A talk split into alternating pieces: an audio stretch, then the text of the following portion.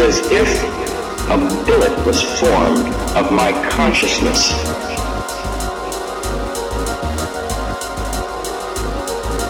And fired deep into me through all of the levels of denial and fear and confusion.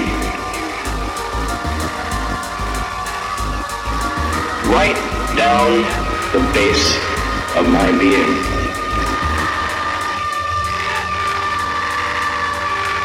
And I knew what the issue was.